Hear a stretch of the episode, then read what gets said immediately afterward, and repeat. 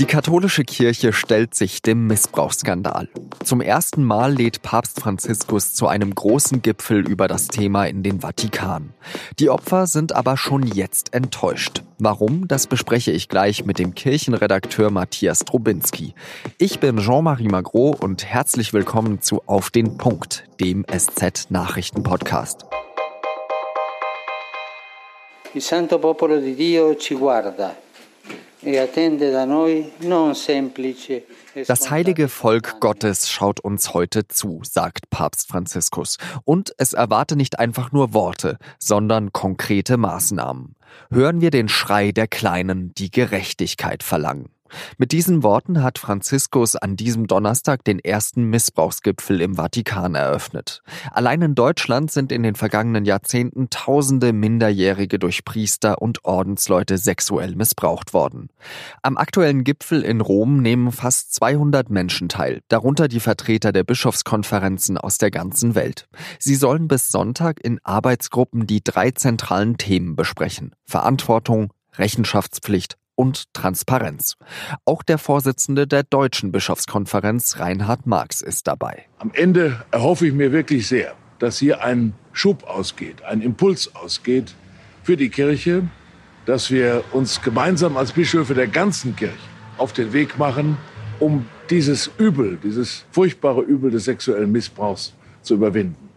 Das klingt nach einem neuen Bewusstsein. Die Opfer des sexuellen Missbrauchs sind aber jetzt schon enttäuscht. Denn auf dem Gipfel können keine bindenden Beschlüsse gefasst werden. Sie hätten genug von salbungsvollen Worten, sagt zum Beispiel Matthias Katsch vom Opferschutzverband Eckiger Tisch.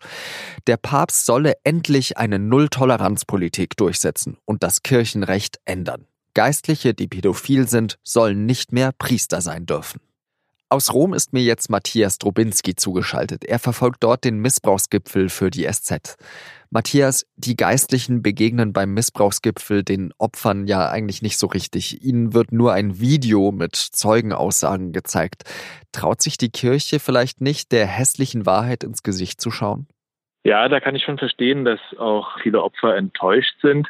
Man kann sich ja vorstellen, was wäre das für ein Zeichen gewesen, wenn, sagen wir mal, einer von Ihnen das Eröffnungsreferat gehalten hätte und eben nicht sehr respektabel der Kardinal Tagler aus Manila, der das gut gemacht hat, der gesagt hat, die Wunden der Opfer müssen auch unsere Wunden sein, sonst sind wir Christus nicht nahe. Also das ja theologisch gemacht.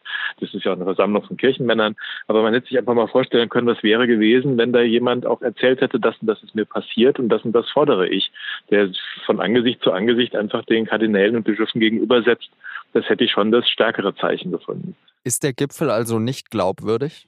Das kann man so einfach nicht sagen. Ich war heute Morgen auch da auf dem Platz vor der Glaubenskongregation, wo die Bischöfe ankamen, konnte mit zwei, drei reden. Da merkt man schon, vielen äh, ist das schon auch sehr ernst und sehr wichtig. Viele sind selber betroffen. Die Frage ist aber, welchen Mut gibt es, sich auch wirklich die grundsätzlichen Fragen zu stellen? Also inwieweit müssen wir wirklich das Kirchenrecht so klar machen, dass völlig klar ist, wer Täter geworden ist, der kann einfach nicht mehr Priester sein. Oder wer Taten vertuscht hat, kann kein Leitungsamt in der Kirche sein. Oder wie gehen wir mit dem Zölibat um? Also es ist nicht vielleicht doch eine Quelle der Einsamkeit, die so eine Brüderschaft begünstigt, die wiederum Vertuschungen auch leichter macht. Also es wird natürlich keiner in dieser Tagung sagen, ich bin für Missbrauch. Aber die Frage ist halt, wie sehr geht es ans Eingemachte und da, wo es auch der Kirche wehtut. Die katholische Kirche hat sich ja eigentlich früher dadurch ausgezeichnet, dass sie im Vergleich zu den Protestanten ja reformbegeistert war mit dem Vatikanischen Konzil zum Beispiel. Wie schwierig ist es denn jetzt heute, das Kirchenrecht so zu ändern, wie du es gerade beschrieben hast? Das wäre eigentlich ganz einfach. Der Papst kann das erlassen. Also das Kirchenrecht ändert sich ja auch immer wieder. Das ist ja nichts, was in Stein gemeißelt ist, sondern da kann man auf bestimmte Dinge reagieren. Also man hat ja zum Beispiel in den 60er Jahren Missbrauch eher als Vergehen gesehen im Zuge einer Liberalisierung. Man wollte nicht mal so streng bestrafen. Da würde ich sagen, im Lichte der neuen Erkenntnis kann man ja auch sagen, ähm, hier ist völlig klar, dass es ein Verbrechen ist. Hier muss das Kirchenrecht wieder andersrum strenger werden. Das ist ein durchaus veränderbarer, atmender Faktor, wie das weltliche Recht auch. Das ginge sehr leicht. Man muss halt nur den Mut haben, das zu tun. Wieso glaubst du, ist der Papst bisher diesen Schritt nicht gegangen? Wieso war er nicht so mutig? Ich halte den Papst in vielen für widersprüchlich, was das Thema Missbrauch angeht. Auf der einen Seite gibt es wirklich beeindruckende Statements. Er hat sich auch mit Opfern getroffen. Er hat ganz klar erklärt, was für eine furchtbare Sünde das ist, wie sehr das auch an den Urgrund der Kirche rührt, die sich verpflichtet hat, die Kleinen und Schwachen zu schützen. Auf der anderen Seite gibt es doch immer wieder Situationen, wo er auch durchaus Bischöfe verteidigt hat, die Missbrauch gedeckt haben. In Chile zum Beispiel hat er sich dann für entschuldigt. Also meine Hoffnung ist, dass der Papst da auch einiges lernt. Aber bisher sieht man an so einer Ambivalenz, dass vielleicht auch deshalb die katholische Kirche oder der Vatikan nicht so entschlossen reagiert hat, wie er es immer hätte tun müssen. Wo steht denn Deutschland im Vergleich zu anderen Ländern? In Deutschland ist, glaube ich, schon sehr viel passiert. 2010, den Skandal in Canisius-Kolleg, also dass das offenbar wurde, begann ja auch da eine sehr heftige Debatte. Es begannen auch die ersten Erforschungen. Aufarbeitung kann man zum Teil noch nicht sagen. Aufarbeitung heißt ja auch den Opfern Gerechtigkeit widerfahren lassen. Ich finde, dass in Deutschland noch viel zu wenig Entschädigung gezahlt wurde. Verglichen mit anderen Ländern, wo man merkt, dass das Thema Sexualität insgesamt ein Tabu ist, ist Deutschland natürlich als westliches, als liberales Land schon relativ weit und kann vielleicht auch von dieser Expertise anderen abgeben. Einige sagen, dass die Kirche jetzt quasi vor der größten Herausforderung seit der Reformation steht. Könnte dieser Missbrauchsskandal der katholischen Kirche wirklich auf lange Zeit so sehr schaden, dass quasi ihre Existenz obsolet wird? Naja, Jesus hat seinen Jüngern versprochen, ich bin bei euch alle Tage nicht. Ihr werdet die katholische Kirche in ihrer heutigen Gestalt für ewig haben. Also in diesem Sinne, das Versprechen gibt es nicht.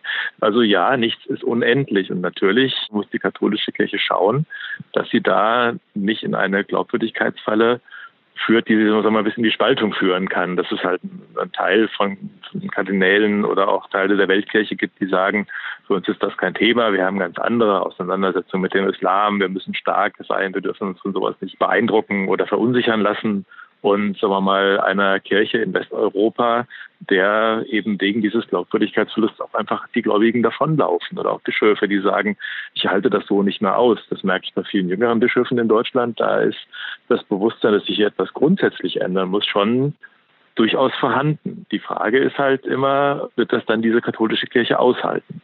Das ist tatsächlich nicht geklärt. Besten Dank nach Rom, Matthias Drobinski. Ja, vielen Dank. Und jetzt noch drei weitere Nachrichten. Alle deutschen Staatsbürger, die 18 Jahre alt sind, dürfen wählen. Alle? Nein. Einige Benachteiligte durften das bisher nicht. Einerseits Menschen mit Behinderung, die einen Betreuer brauchen, der alle Angelegenheiten für sie erledigt, andererseits auch Menschen, die sich zum Zeitpunkt der Wahl in einem psychiatrischen Krankenhaus befinden. Das Bundesverfassungsgericht hat jetzt entschieden, dass diese Menschen zumindest nicht pauschal von der Wahl ausgeschlossen werden dürfen. Etwa 80.000 Bürger sind betroffen. Monatelang haben sich Union und SPD über den Paragraphen 219a im Strafgesetzbuch zum Werbeverbot von Schwangerschaftsabbrüchen gestritten. Jetzt haben sie sich geeinigt und über den Kompromiss soll gleich an diesem Donnerstagabend im Bundestag abgestimmt werden. Ärzte dürfen dann in Zukunft darüber informieren, dass sie Abbrüche vornehmen. Sie dürfen aber nicht angeben, wie und mit welchen Mitteln. Grüne, FDP und Linke sind gegen die Reform und wollen prüfen, wie sie diese noch stoppen können. Sie wollen, dass der Paragraph 219a vollständig gestrichen wird. 3,7 Millionen Euro. So viel muss der Rüstungskonzern Heckler und Koch an Bußgeld zahlen. Das hat das Landgericht Stuttgart entschieden. Fünf ehemalige Beschäftigte des Unternehmens sollen unerlaubt Sturmgewehre, Maschinenpistolen, Munition und Zubehör im Wert von mehreren Millionen Euro nach Mexiko geliefert haben. Zwei Angeklagte sind zu Bewährungsstrafen verurteilt worden. Die drei anderen sind freigesprochen worden. Sie haben entschieden. Für die Werkstatt Demokratie, einem Rechercheprojekt der Süddeutschen Zeitung, haben wir unsere Leserinnen und Leser gefragt, über welches Thema wir berichten sollen. Mit großem Abstand hat Europas Zukunft, in welcher Heimat wollen wir leben, gewonnen. Bis Anfang April werden wir deswegen zu unserer Heimat Europa recherchieren und Sie auch zu Gesprächen einladen. Alles Wichtige erfahren Sie auf sz.de slash Werkstatt Demokratie. Das war's für heute mit Auf den Punkt. Redaktionsschluss war 16 Uhr. Wie immer danke ich Ihnen fürs Zuhören und sage Adieu.